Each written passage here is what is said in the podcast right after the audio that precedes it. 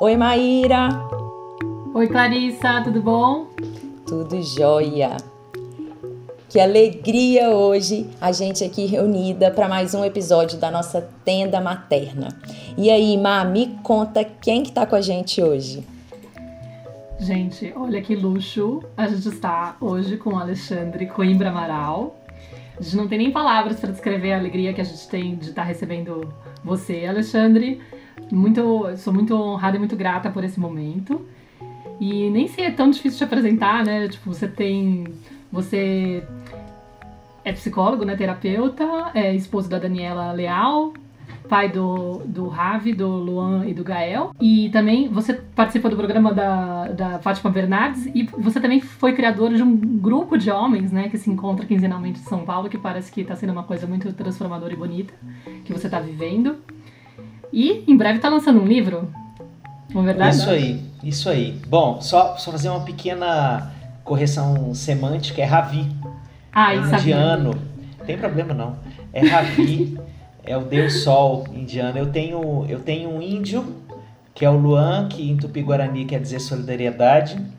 Eu tenho o Ravi, que é o deus sol indiano. E eu tenho o Celta, que é o Gael, que quer dizer é, abençoado pincel. Hum, que lindo.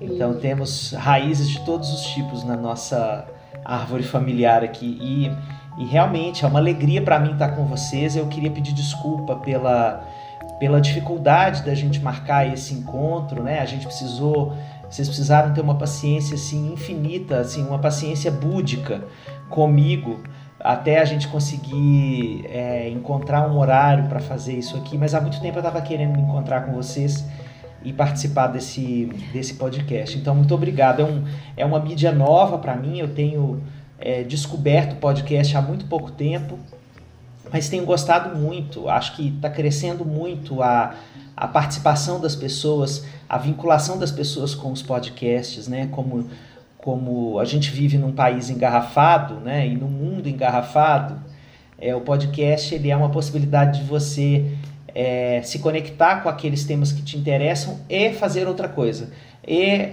lavar pratos e Sim. dirigir o carro no engarrafamento e é, né, fazer outras coisas da vida. Então é muito legal a possibilidade de estar com vocês, é, que tem um trabalho já tão consistente é, com tantas mulheres, com tantas famílias, né? Uma alegria. Não, eu fiquei obrigado. muito feliz porque eu fui lá conversar com você pelo direct do Instagram no dia da live, né? Eu tava super emocionada. E acabou que você falou, ai, não... a gente acabou trocando uma ideia na hora que você falou o que, que eu posso fazer, né, por você e não sei o que. Eu falei, não, participar do podcast, nem tinha pensado. Quer dizer, o seu nome já tinha surgido há muito tempo, mas a gente estava até um pouquinho ressabiada, né, Clarissa? Será que ele vai topar falar com a gente? Não sei o quê. então foi muito legal. Talvez você pudesse falar um pouquinho também, se apresentar e dizer um pouquinho quem é o Alexandre Coimbra para as pessoas que estão escutando. Então, muito prazer para quem não me conhece. É, eu sou Alexandre Coimbra Amaral, eu sou psicólogo, é, já há mais de 20 anos, né, trabalhando com famílias. Eu sempre fui é, marcado pela a minha maior é, ideologia dentro da psicologia é a, profissão, é, é a proteção da infância. É uma profissão que eu acho que nasce também para isso. É um dos principais objetivos da psicologia é cuidar da infância. Do, da infância que nós tivemos, se já somos adultos, da infância que nós cuidamos, se somos cuidadores. Né? Então, isso sempre foi o eixo norteador da minha carreira. Eu comecei como terapeuta infantil, depois eu, eu fui buscar uma formação, mas isso na virada do milênio, né? É, 99, fui buscar uma formação como terapeuta de família no Chile, é, mas eu já fazia informalmente algumas coisas, mas fui me capacitar melhor para isso. É, e acabei virando professor universitário lá na Universidade Católica do Chile. É, quase não volto para o Brasil, depois é, eu e a Dani a gente se casou e, e e a gente foi morar na praia, né? Mineiro é, tem essa saudade interminável de praia e a gente foi buscar uma praia para chamar de nossa e a gente acabou migrando para Salvador. Ali eu fiz a minha carreira como professor universitário durante mais de 10 anos. Fundei um centro formador de terapeutas de família e casal, que existe até hoje, belíssimo, chamado Instituto Humanitas. Depois a gente foi morar no interior é, da Bahia, numa vila de pescadores que infelizmente semana passada recebeu óleo, é, então está com as suas praias poluídas, mas é um paraíso na terra chamado Serra Grande, um, um botequinho assim, um, uma birosquinha é, do paraíso, assim. É, a gente morou lá é, por um tempão e depois a gente, a vida foi trazendo a gente de volta para a urbe, para essa coisa maior e mais comida, diversão e arte, porque os meninos foram crescendo e foram querendo experimentar outras coisas da vida. Então a gente já tinha, já tinha passado a primeira infância dos dois mais velhos e decidimos vir para São Paulo. E hoje a gente mora, mas eu não consigo deixar de morar no meio do mato. Eu não moro em São Paulo, eu moro em Cotia, é, no meio do mato, tenho verde até o horizonte é, na, na varanda da minha casa. Então é, eu sou a, toda toda a minha prática ela está ligada a uma concepção ecossistêmica da vida é, em que é, nós somos seres de relações com o meio com as nossas pessoas de referência com as nossas ideias é, então tudo que eu faço está baseado nessa compreensão de que o contexto influencia a nossa saúde mental profundamente então eu sou muito antropólogo eu sou muito é, visitado pelas, pelas outras humanidades na hora de construir as minhas, as minhas compreensões da vida. É, e, e no tocante ao objeto né, que vocês trabalham, que é a maternidade e a chegada dos filhos, eu acho que a gente está construindo é, uma nova cultura sobre chegada dos filhos. Né? É, a filosofia que embasa o meu trabalho chama-se construcionismo social, que é a ideia de que nós somos formadores de culturas a partir dos diálogos que a gente constrói. Tem uma frase dessa filosofia que eu amo, que é assim: o mundo se muda um diálogo por vez. Hum. Então, quando nós construímos diálogos é, entre pessoas que estão vivendo questões semelhantes, a gente está construindo, sem que a gente perceba, uma nova cultura, uma nova forma de estar no mundo naquela dimensão que está sendo objeto daquelas conversações. Então, há muitos anos, é, a maternidade começou a ser rediscutida, reconversada. Né?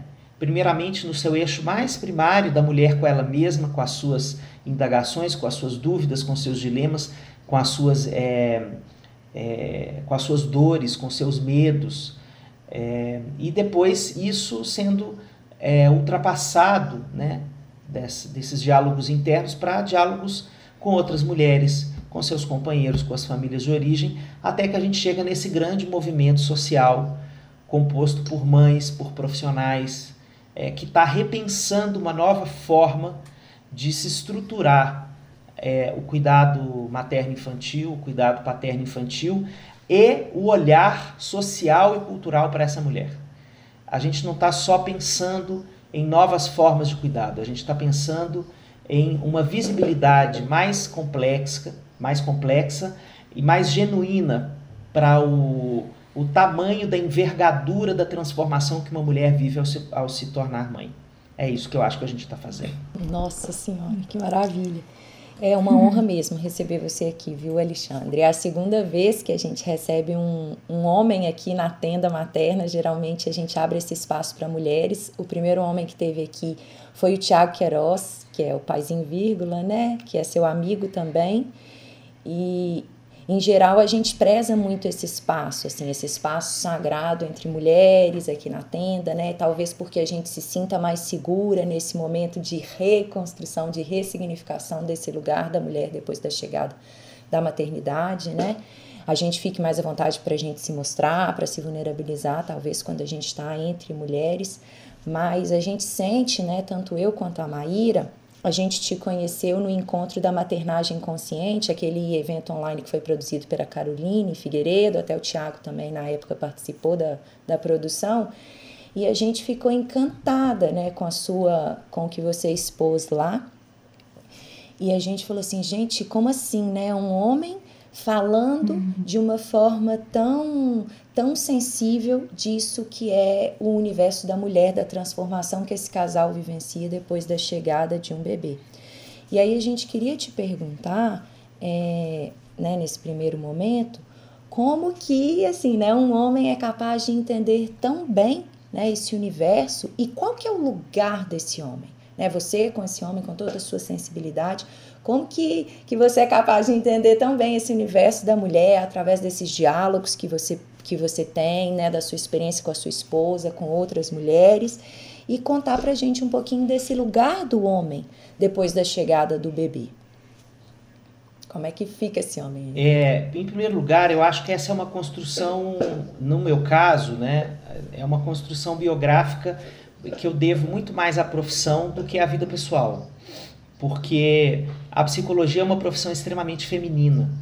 É, eu não sei se vocês sabem, mas no último censo que o Conselho Federal de Psicologia fez, é, foi nomeado isso de forma clara, foi numerado, quantificado.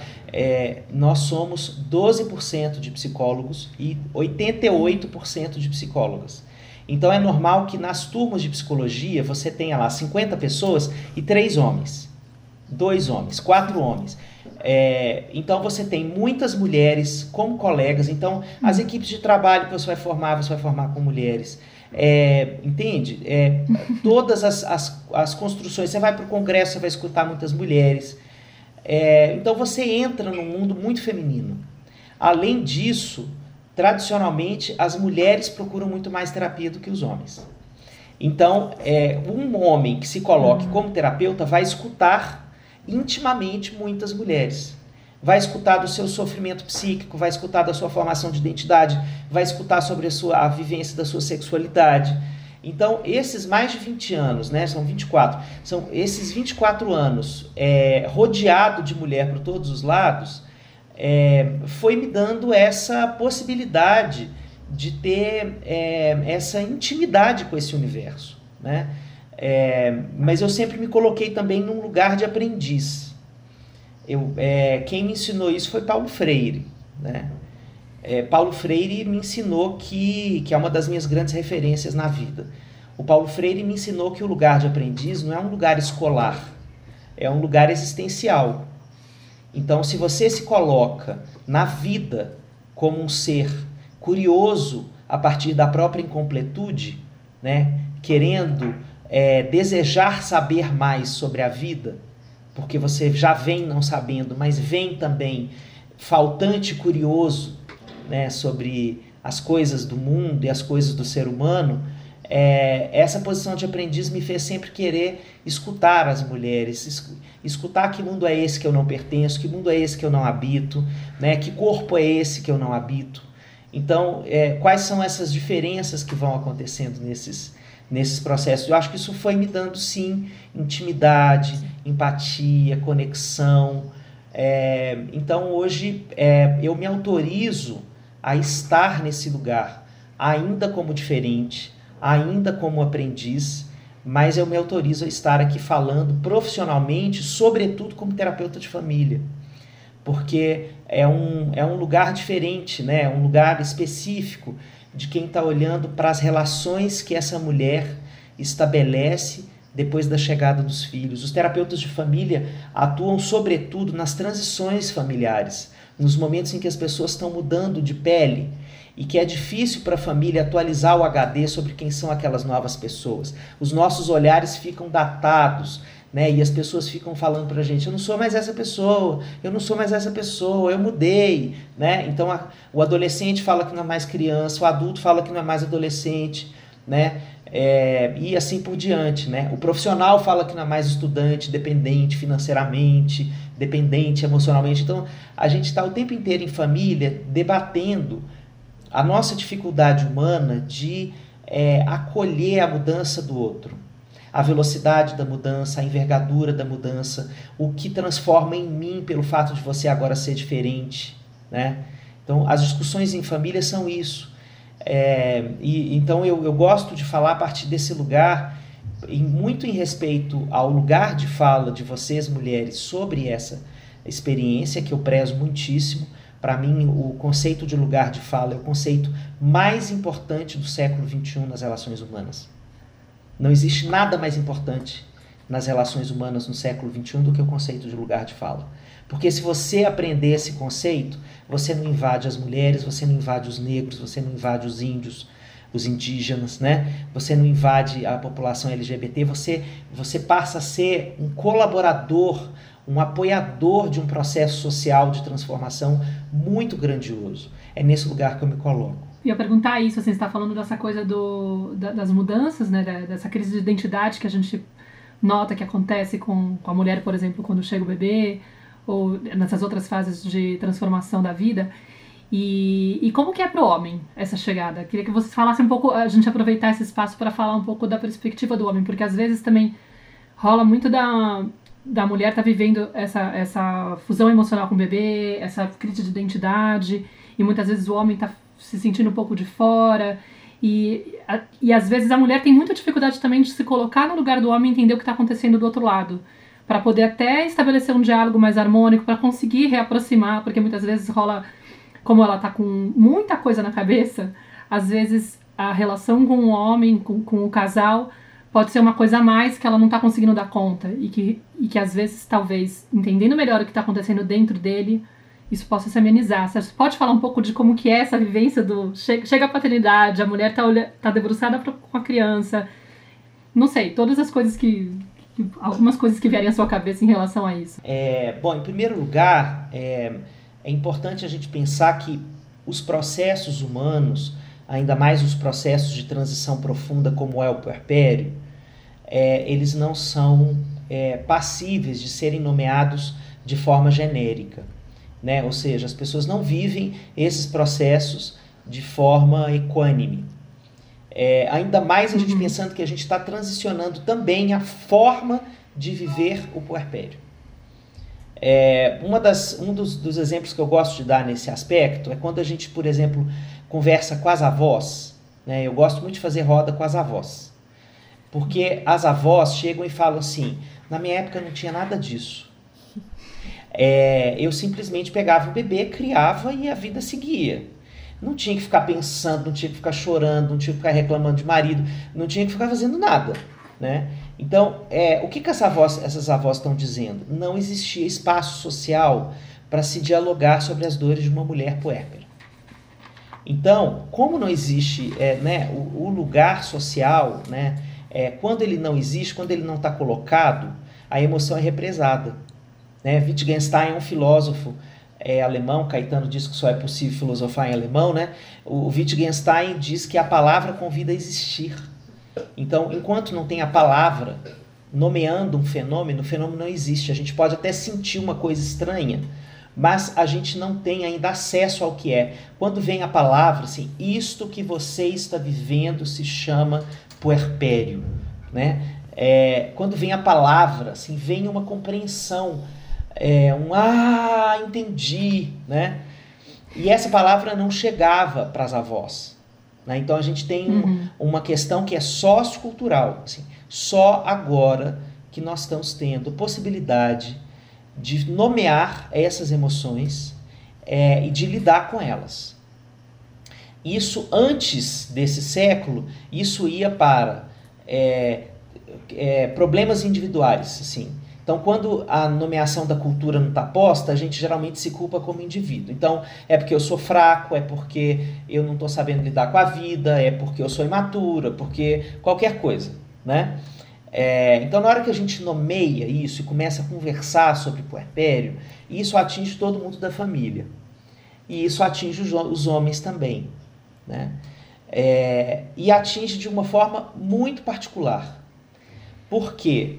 Porque se a gente for pegar a formação mais básica do homem brasileiro, ainda é um, uma pessoa que se afasta das emoções progressivamente, que não recebe na sua educação básica de casa é, um, um cuidado para sua alfabetização emocional. Então o homem adultece sem saber o que é que ele sente sem saber nomear o que ele sente. É, e ele se casa com uma pessoa né, quando esse casamento é heteroafetivo, né, é quando ele se casa com uma mulher que teve acesso a poder nomear o que ela sente ao longo da vida, no puerpério esse abismo se mostra. É uma mulher que está cheia de nomes para o que ela está sentindo e para um cara que está apenas bugado. Apenas com a tela azul aparecendo assim, erro 404. né? É, sem entender nada do que ele está vivendo. Então a primeira diferença que é marcante é isso. O puerpério é uma chuva emocional, assim, que não aparece como brisa, não aparece como tempestade. Sim. É, se a pessoa já tem um histórico de poder dizer o que ela sente, lidar com o que ela sente, ela já é uma, uma privilegiada, mas isso não impede que ela viva uma confusão muito grande. É, agora, o homem é, mais tradicional que não entende de emoções, que não nomeia emoções, vai ter que lidar com um aprendizado muito rápido. É, porque a mulher vai estar tá, é, num processo é, muito vertiginoso de transformação e ele fica muito perdido para olhar para essa mulher. Esse novo homem de quem nós estamos falando, provavelmente, né? Obviamente, dentro do Brasil, com um recorte ainda de classe, nós estamos falando de classe média, embora a gente também tenha nas classes é, mais desfavorecidas no Brasil o mesmo movimento, só que com outra, com outra é, abordagem, porque é, o racismo estrutural no Brasil interfere na forma como os homens se veem e apresentam também os seus afetos. Né? Então, mas se a gente está falando desse recorte de classe média, do homem branco de classe média casado com uma mulher de classe média que começa a procurar todas essas novas tecnologias de cuidado, de criação com apego, de disciplina positiva, vai para o parto humanizado, usa sling, amamenta até 18 anos, não sei o que, é quando a gente passa por essa, é, por esse núcleo, né, por essa subcultura, esse subgrupo, esse homem ele está muito interessado em ser mais do que só o provedor financeiro. Né? Ele, ele engravidou pensando na planilha. É, então, na hora que ele recebe o beta-HCG, ele se angustia e fala: Eu preciso organizar a vida, porque vem um filho, daqui a pouco tem escola, e eu tenho que. Né, tem homens que fazem perguntas engraçadíssimas, do tipo: é, quantas fraldas por dia é, para fazer a provisão do número de fraldas? E eu falo com eles assim: Olha, uma diarreia quebrou a sua planilha. É, então, esse homem está afim de ser mais do que provedor financeiro. Ele quer ser provedor emocional, ele quer ser cuidador. Eu, eu uso a frase do Arnaldo: a gente não quer só comida, a gente quer comida, diversão e arte. Então, esse é um homem que está querendo ser transformado pela paternidade. Né? Para isso, ele se joga no puerpério também. Mas esse, ele se joga é, com muito menos recursos emocionais, aprendidos da vida. Né? Então, a crise do casamento nasce especificamente a partir desse, é, desse abismo entre a habilidade construída por essa mulher para lidar com momentos emocionais de crise e a habilidade que ele tem. Então, é, sendo que o processo ele vai é, arrastando os dois juntos na mesma bola, sabe? Na mesma bola, assim, puerperal. Os dois é como se fosse um caldo, né? Que, que vão tomando do mar e na hora que põe a cabeça para fora, vem outra onda. E na hora que você levanta de novo, vem outra onda, e vem outra, e vem outra, e vem outra. O puerpério é isso. Então, é, os dois estão afogados, náufragos nessa história. Né? Um olha para o outro e fala: socorro, pelo amor de Deus, me salve. É, e é, o que, que acontece? Muitos homens vêm de um casamento materno-filial, em que a mulher cuida dele. A mulher é, materna esse homem. Então, muitos homens puerperam igual o filho mais novo, o filho mais velho, perdão, na chegada do segundo Sim. irmão. Então, as frases são idênticas. Idênticas. O filho, quando nasce o segundo irmão, o que, é que o primeiro filho vive? Ciúme, esse aqui roubou o meu trono, é o que era minha mãe, é, faço sintoma, não sei o quê, e nós, na nossa imaturidade emocional, nós fazemos o quê? Minha mulher não olha mais para mim, ela só tem olhos para o bebê. É, então, é, o fenômeno é o mesmo, só que com pelos pubianos e, é, é e um, um, uma conta bancária recheada. Entendeu? Mas, mas, ou não, né? Ou não. Ou não. É, mas a, a, a, questão é que é, esse homem, ele regride em muitos momentos é, então a transformação precisa acontecer na estrutura do casamento. Né? Então essa transformação da mulher também em mãe, não é só em mãe, né? porque ela não deixa de ser as outras coisas. Não, não, a, a mulher não deixa de ser filha e passa a ser mãe. Ela inclui a identidade materna para todas as outras. Né? Então ela continua sendo mulher, mulher erotizada, mulher que trabalha, mulher que quer ir ao museu, mulher que não quer estar com a criança o tempo inteiro. É, ela tem um milhão de desejos na vida, né? É, e muitas vezes essa mulher se irrita é, de ter que maternar esse homem. Às vezes é aí no puerpério que cai a ficha que ela construiu uma relação materno-filial.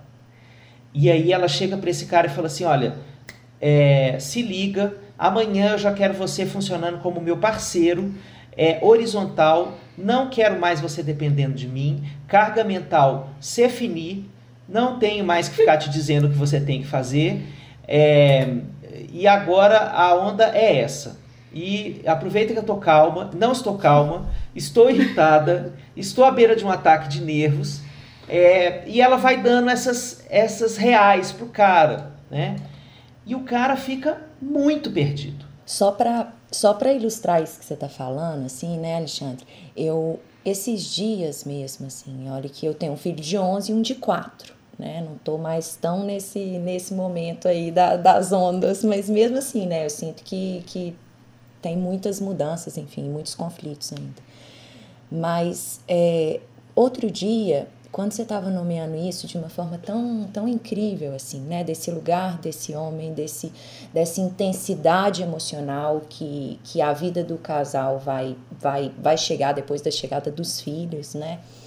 É, eu estava conversando com o meu companheiro, assim, e falando muito sobre as minhas emoções. E eu sinto, assim, ao olhar para os olhos dele, agora que você está nomeando, eu pude perceber e, e diante do silêncio dele ao me escutar, olhando para o olho dele, você acabou de nomear exatamente essa falta de recurso que eu consegui, que eu percebi através do olhar dele naquele momento que eu comunicava sobre o que estava acontecendo comigo e eu perguntava assim para ele: "Mas você não vai falar nada não?"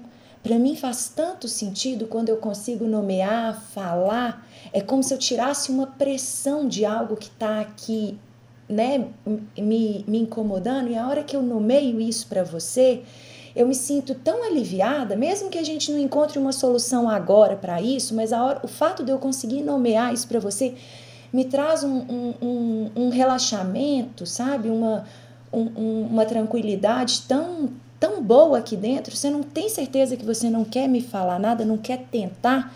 E ele me olhava assim, e ele falava assim: Eu não, eu não, não tenho nada para falar agora. E, aqui, e ele, eu sinto que ele precisava daquele silêncio ali, talvez, de mais tempo para digerir aquilo, mas nos olhos dele eu via de coração, assim, é, como se fosse uma criança assustada, assim, com os olhos arregalados, assim, me olhando. E, meu Deus, o que, que ela tá falando, sabe? Ou, ou não, que intenso isso. E foi tão bonito, porque depois a gente se, se conciliou, se aproximou, eu vi que do jeito dele ele conseguiu vir e nomear algumas coisas. Mas isso que você está falando é de uma riqueza, e quando a gente consegue ver isso no, nos olhos do companheiro, né, me traz um, um conforto assim também, te escutar e, e saber disso né? Saber que isso vem dessa, dessa criação, de onde que, né? Da, da, que a gente, querendo ou não, tem um privilégio por poder, ao longo da nossa jornada, conseguir expressar melhor isso, né? Ter mais espaço para se expressar emocionalmente. Isso, de alguma forma, eu sinto que é um, um, um privilégio das mulheres, sim. Nossa, é muito lindo isso. É, você você colocou as coisas de uma forma tão conectada emocionalmente, né? É, e eu acho que isso é, a, é uma das coisas é, mais delicadas do puerpério, né? Que você é, cuidar do seu protagonismo sem levar o ativismo bélico é, para todos os momentos do casamento. Porque o casamento, né, quando a gente está falando de mudar a sociedade, é ótimo, a gente precisa mesmo da ira, né, a ira que transforma, que faz a gente queimar pneu na BR, e tá tudo certo. É isso mesmo que a gente tem que fazer. Fogo no parquinho, porque o parquinho é perverso, né? Do ponto de vista da transformação social, é isso que a gente tem que fazer. Mas na hora do encontro humano, você está falando ali no puerpério do encontro com a falência de si. Né? Ali eu me dou conta do quanto eu sou pequena e pequeno para o tamanho daquela responsabilidade de assumir um contrato com a eternidade do cuidado de um bebê, de uma criança, de um adolescente, de um adulto, assim, de ser a partir do momento em que a gente recebe aquele positivo, o beta positivo, assim, a partir de agora tudo que eu faço, que eu não faço, o que eu digo, o que eu não digo, é, as decisões menores ou mais ma macroscópicas da minha vida vão interferir na formação, na construção da vida, no panorama, no futuro dessa pessoa. Essa responsabilidade, ela é, é ela é por si só, quando a gente se conecta com ela, é, a gente entra em crise. Porque até esse momento a gente nunca precisou é, dar tanto de si para um outro. Né? Então, é, a maternidade e a paternidade trazem um imperativo de disponibilidade uhum. é, para o outro, né? que revê a nossa, a nossa própria biografia. O que, que eu posso agora fazer com a minha vida, incluída esta pessoa? É, e, e, é tudo com um sentido muito de urgência, porque o, o, bebê não, não chega falando assim, olha, tome seu tempo aí, viu? Vá vendo aí o que, que você quer da vida. Eu vou ficar aqui em silêncio até você dar conta de, não, o bebê chega hiperdemandante, o bebê chega com as questões dele, né? Se ele nasce bem, se ele nasce mal, se ele chora muito, se ele chora pouco, né? Se ele acorda dez vezes à noite ou se, ou se não, né? Se ele... É, é, traz perguntas sobre a existência é, mais imediatas ou mais posteriores, né? Então o bebê ele chega como representante de um monte de perguntas sobre a vida. Então na hora em que a gente se encontra como casal, é, é tão lindo essa, essa, cena que você trouxe.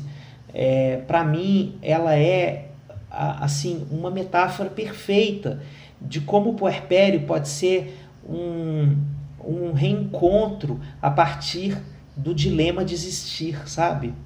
É, e dessa construção assim, ó, realmente aqui agora a gente não sabe como existir. Assim como o bebê é recém-nascido, eu sou recém-nascido como pai, você é recém-nascida como mãe, a avó é recém-nascida como avó, a mãe é recém-nascida como mãe de dois, de três e assim por diante. Nós todos somos recém-nascidos. E a condição do recém-nascido é que é, a gente pode até ter o vernix incorporado pela pele, mas eu tenho muita coisa ainda para aprender sobre a vida. Então, esse lugar né, de não saber, quando os dois se encontram nesse lugar de não saber e um pode acolher o não saber do outro, aí acontecem pequenos milagres na relação. Né? Aí se reparam feridas antigas do casamento, sabe?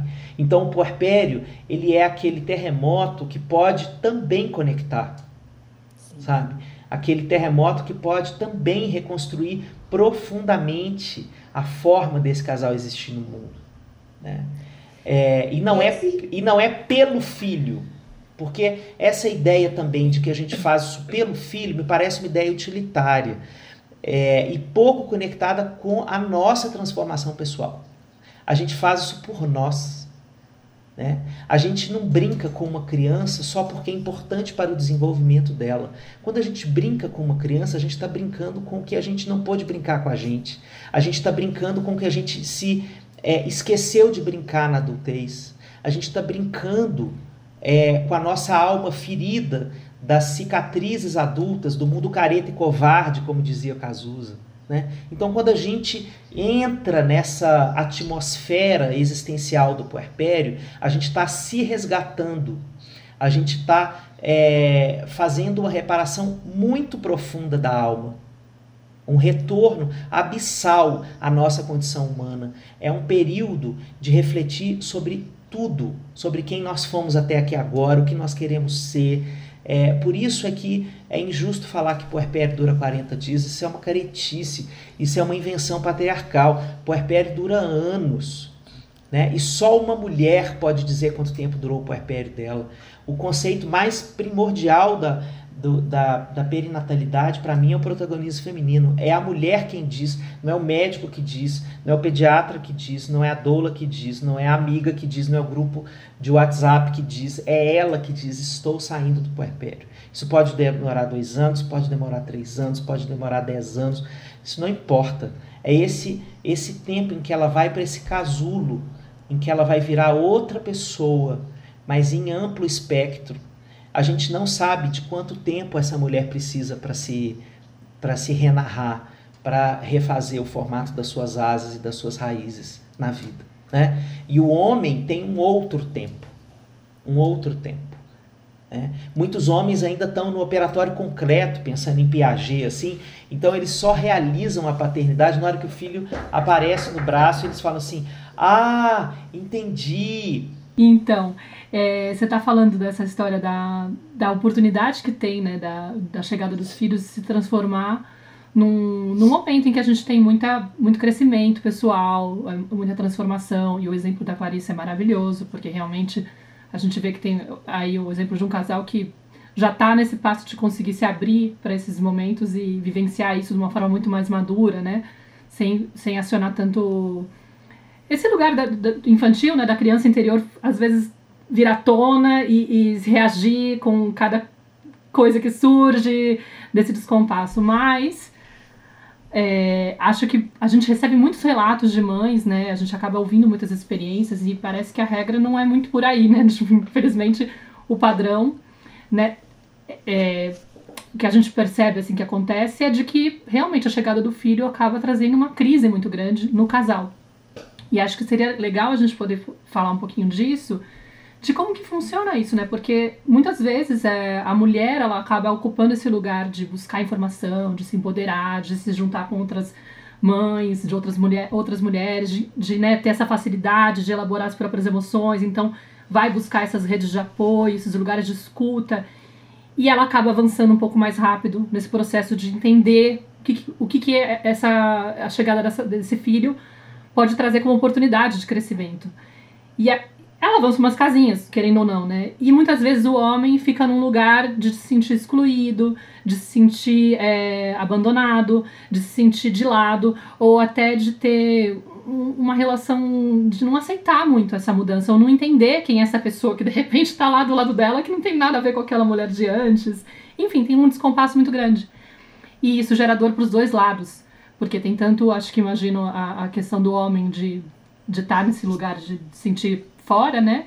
E dessa mulher de querer o reconhecimento, querer o acompanhamento dessa pessoa, né, do parceiro. Como é que faz para recuperar isso? Enfim, qual que é a sua percepção, a sua experiência em relação a isso? O que, que, você, o que, que a gente poderia trazer para as nossas ouvintes, né? E para os ouvintes também, porque agora acho que vai ter até homens interessados em entender. Olha, obrigado, Maíra, por você ter trazido essa, essa compreensão, né? Porque realmente a crise, ela é o estado mais universal. É, eu desacredito de uma chegada de filho sem crise conjugal. É, Para mim, quem diz que não viveu a crise conjugal é, não sabe a dor que devera sente, como diz Fernando Pessoa, sabe?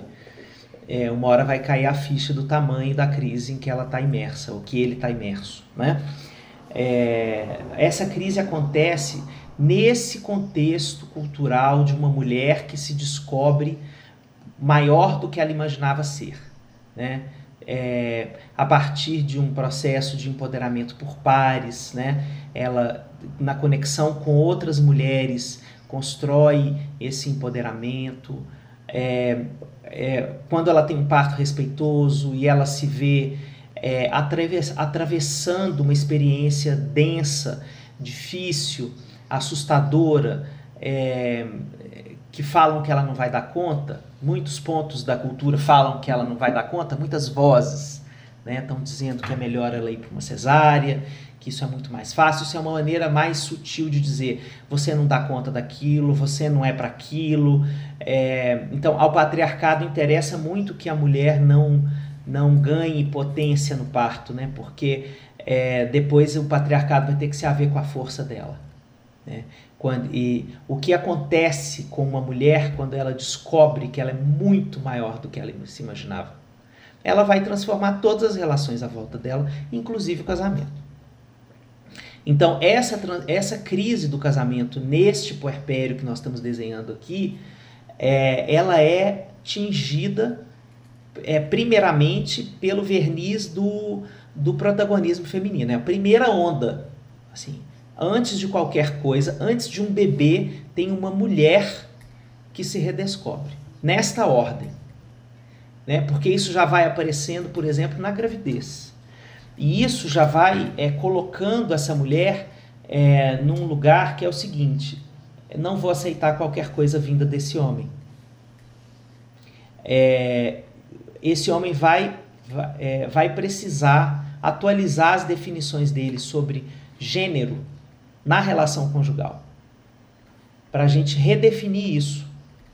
Porque até aqui a gente veio meio no piloto automático e tal, com algumas mudanças é, em relação à cultura, mas o que o protagonismo feminino na perinatalidade está trazendo é muito mais do que uma revolução é, da mulher ir para o trabalho, sabe? É, é uma perspectiva muito mais complexa de uma mulher poder ser o que ela quiser. Sobretudo, é uma mãe que se arvora o direito de não ser somente mãe. Então, eu acho essa uma das grandes revoluções do nosso século, que é uma mulher dizer assim: quando eu escolho ser mãe, eu não estou abrindo mão de nada eu vou passar a, a ter uma experiência provavelmente um, um tiquinho mais neurótica, porque a conta não fecha nunca. E eu vou estar uma hora olhando para o meu trabalho, uma hora olhando para a minha sexualidade, uma hora olhando para o meu desejo de cultura, uma hora olhando para as minhas amigas, uma hora olhando é, é para a minha relação conjugal, para a minha relação como filha. Mas eu quero, eu quero, eu quero tudo. Eu quero viver tudo com intensidade e não quero mais papéis secundários na minha vida. Eu quero ser protagonista, eu quero ser autora da minha existência. Então, essa é a primeira onda que vem. E o homem se assusta muito porque não foi com essa mulher que ele se casou. O amor romântico levou esse homem a ir para uma boate, eu tô falando, né, porque eu sou velho, então na minha época a gente ainda ia para boate, né? Mas uh, no Tinder, ou sei lá o que, né? Qualquer que seja o, o meio, mas ele estava acostumado a salvar uma mulher. Né? O homem forte salvando a Rapunzel da torre da, da, da bruxa má, né? E na hora que ele descobre que não tem mulher para ser salva, e que pelo contrário, ela está dizendo para ele assim: se salve aí, rapidinho. Né? É, ao meu lado você vai precisar se reencontrar, porque eu estou me reencontrando com muita força. Então é, é, um, é uma inversão do papel de gênero, assim, do que ele imaginava que poderia acontecer. Nós não estamos, nós homens, não estamos preparados para ser resto. Não estamos preparados para não ser protagonistas não estamos preparados para é, é, ser apoiados por uma mulher, no sentido mais horizontal da história. É, o protagonismo dessa mulher dando tom. Né? Como assim? É a redescoberta dessa mulher que vai dar o tom da minha família. O tom da minha Eu aprendi com meu pai, com meu avô, com bisavô, que quem dá o tom da família é o marido. Né? É, então não é não é pouca coisa isso que está acontecendo socialmente. Então o homem fica muito perdido, é, às vezes muito irado, é, às vezes com dificuldade de abrir mão dos seus privilégios, que envolvem toda a noção do que é participar da educação, do cuidado, da, dos cuidados com a casa, do cuidado com o filho, né, da, do planejamento da vida, né? Eu costumo dizer que os homens são CEOs da porra toda do lado de fora e dentro de casa eles são tipo empregados CLT em aviso prévio, né? Aquele que tá lá e o chefe tá dizendo para ele assim: "Vamos, meu filho, você ainda tá trabalhando aqui. Vambora". Ainda tem Ai, que fantástico. então, é, essa transformação é, ela é muito rápida, ele fica muito perdido, re, é, resiste muito, se defende muito disso. É, e tem um problema, porque é só dentro do quarto do casal que isso está acontecendo. Porque do lado de fora, a família de origem, por exemplo, é, tá jogando biscoito para esse cara quando ele troca uma fralda. Então ele fica entre a mulher dentro do quarto que está falando assim: tá faltando, ainda não, tá longe, ainda preciso que você venha mais, apresentando um saldo negativo absurdo para ele do ponto de vista da presença e da responsabilidade com tudo que precisa ser feito na vida no puerpério. Do lado de fora, o, o mundo tá jogando biscoito para ele, falando assim: você é o máximo. Aí ele pega o menino, vai num parque, tira uma foto instagramável, coloca um filtro bonitinho. 30 mil hashtag o mão da porra que ele recebe. E a mulher tá do lado de dentro do quarto falando assim: cara, se você não andar muito rápido, a gente vai se separar. Então esse homem fica entre o saldo devedor do lado de dentro e o extremo saldo credor do lado de fora. E ele precisa ter muita consciência para entender que o biscoito que ele recebe da família dele e da cultura é ilusão. Se ele acreditar nisso, ele vai perder esse casamento. Esse casamento vai acabar. Então a chave para a crise dessa relação é o homem entender que esse chamamento da mulher é porque ela entrou num viés mais profundo com a existência antes dele. E que sim, ele vai precisar pegar o passo é, e aproveitar essa onda boa que está vindo para ela, para ele se refazer, porque isso vai ser útil para ele também, não só para o casamento se reequilibrar, mas isso vai ser importante porque é, aprender a parte que falta para ele é, se reencaixar a essa nova mulher tem a ver com a formação da cultura dessa família que está se é, que está renascendo, né? É, tem a ver com a possibilidade dele, por exemplo, ser é, guardião das emoções do filho, né? e não somente definir o que vai ser feito, mas saber acolher emocionalmente uma criança, né? saber cuidar dos medos dela, saber cuidar das tristezas dela. Então ele precisa entrar nesse fluxo porque se ele quer participar desse nessa potência toda que ele pode vir a participar da, da vida do filho, ele vai ter que fazer um, uma atualização no sistema. É, então é muito pouco tempo que ele acha que tem, e em alguns casamentos é sim muito pouco tempo. Né? Alguns casamentos já vêm com uma crise não nomeada antes da gravidez, e essa crise eclode no puerpério.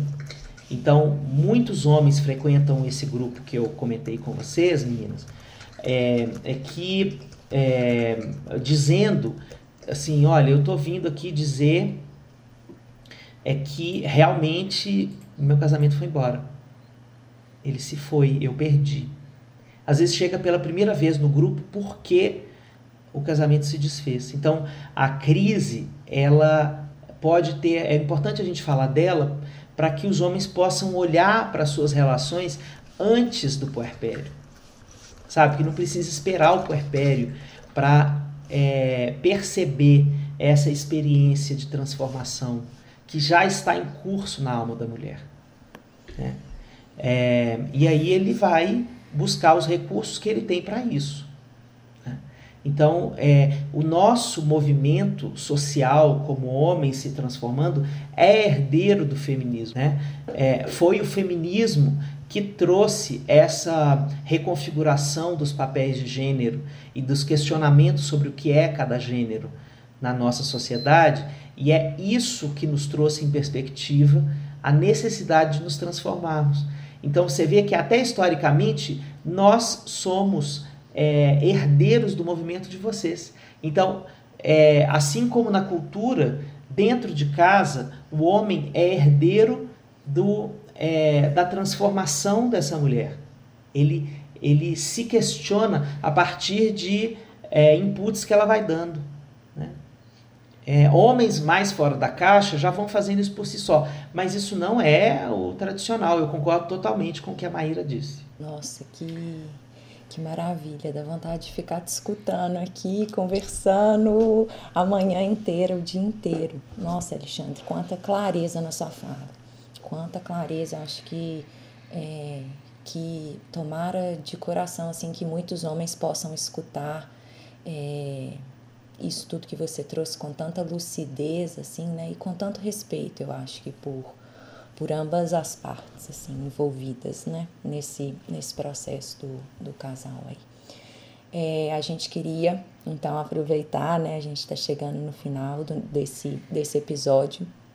Queria te agradecer muitíssimo pela presença por sua escuta tão atenta tão amorosa por essas palavras tão lúcidas tão é, que tocam profundamente assim na nossa alma. Dá, é, é, o olho fica brilhando aqui, a Aira escutando e o olhinho brilhando de te escutar. Quero agradecer muito, muito, muito sua presença aqui na tenda materna. Como eu disse, é um espaço muito sagrado, mas eu sinto que você é um homem que tem esse feminino interno muito vivo. E, e, é maravilhoso poder receber pessoas assim aqui e que possa que essa mensagem chegue a muitos corações, a muitas mães, a muitos pais, a muitas famílias. De coração, obrigada pela presença mais uma vez, Mar. Também agradeço porque, inclusive, eu, eu gosto muito quando tenho a oportunidade de conversar com pessoas que claramente estão seguindo o caminho deles, assim, sabe? E, e delas, no caso, é, das pessoas que, que optaram por algo e estão aí conseguindo atingir esse tanto de gente, assim. Então, para mim é sempre um privilégio, assim, poder falar com pessoas como Alexandre Coimbra. Eu tava, estou nervosa ainda de estar falando com você, mas estou muito contente. E, e obrigada por estar aqui para a gente poder debater esses temas, assim. Tinha muitas outras questões que a gente trouxe de alguns grupos que de mães que são suas fazer. Aliás, uma pergunta que não quer calar, que a gente prometeu que ia fazer, quase que eu esqueço. Onde que a gente encontra mais homens da, da, da sua safra? da, da onde vocês surgem? É, olha, eu, é, eu não sou muito diferente. Eu acho hum. que é, a, a experiência da disponibilidade para enxergar a mulher é, aceitando é, essa envergadura que ela ganha depois desses processos de empoderamento está é, tá colocada em muitos homens.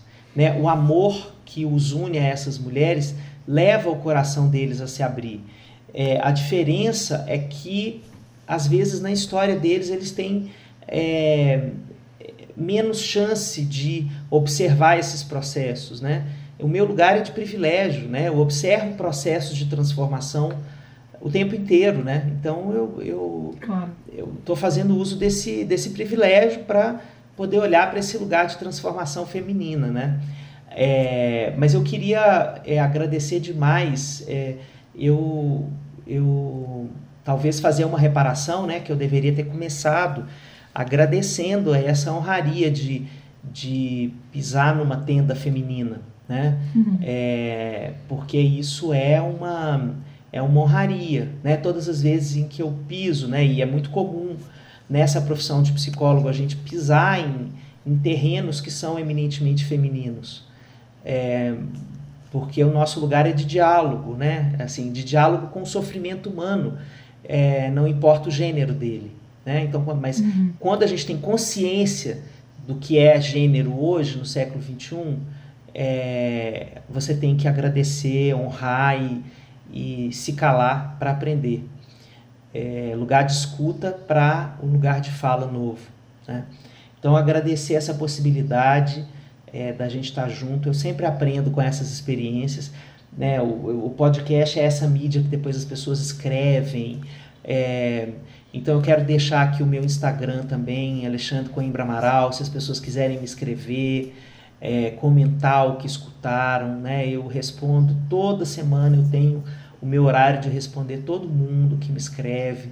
Muita gente me escreve a partir do programa da Fátima Bernardes. É, então eu, eu acho importantíssimo esse é, espaço de diálogo. Né? Para mim, isso é uhum. parte do meu papel. Então eu agradeço quem estiver nos escutando e, e para quem fez sentido, é, que se quiser continuar os diálogos, a gente está disponível. Obrigado a vocês pela, é, pelo convite, pela paciência do tempo em esperar né, a, o, dar o match né, nessa, é, nessas agendas loucas que a gente tem, confuso horário, inclusive. É, mas foi muito bonito para mim estar aqui falando com vocês. Obrigado pela, é, pela intensa conexão que vocês geram. Né? Vocês constroem uma, é, um contexto de diálogo muito conectado com os afetos. Eu, e eu vivo melhor e trabalho melhor quando é, o ambiente do trabalho tem essa cara. Obrigado. Obrigada, então, mais uma vez, gente. Nós vamos ficando, ficando por aqui. É, Alexandre pode ter certeza que seus contatos vão estar debaixo de todos os nas informações onde estão escritas aqui, viu, pessoal? Só olhar aqui embaixo está escrito os contatos do Alexandre é, lá no Instagram, se ele quiser passar o site dele também, né, do Instituto Aripe. E a gente vai deixar todos os contatos deles para vocês entrarem em contato e darem um retorno de tudo isso que vocês escutaram aqui.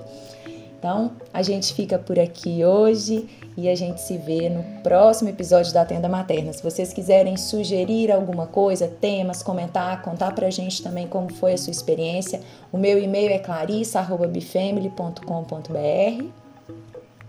E o meu é contato arroba cantomaternário.com. É isso. Até mais, pessoal. Até o próximo mês com mais um episódio aqui na tenda. Tchau, Alexandre. Tchau, Tchau Maíra. Queridos. Tchau. Obrigada. Ciao.